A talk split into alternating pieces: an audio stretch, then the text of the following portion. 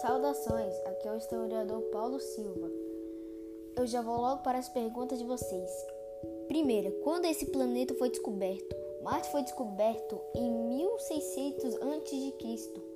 Segunda, já foram enviadas missões exploratórias para esse planeta? Quais foram as principais? Primeira, Mariner 4, 28 de novembro de 1964. Marte 2 e Marte 3. 19 de maio de 1971. Terceira, Viking 1 e Viking 2, 1975.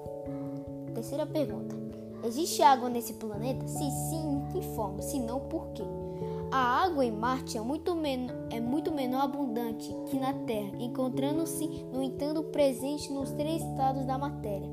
A maior parte da água encontra-se aprisionada na criosfera permafrost e calotas polares. No entanto, portanto, confirmada a existência de massas líquidas capazes de criar uma hidrosfera.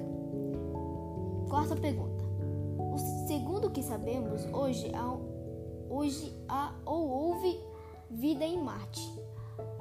Em um artigo publicado na terça-feira, dia 15, é, um engenheiro um ex-engenheiro da NASA que trabalhou nos, nas missões Viking faz uma afirmação polêmica de que, de que desde a década de 1970 a agência já, a agência já sabe que existe vida em Marte.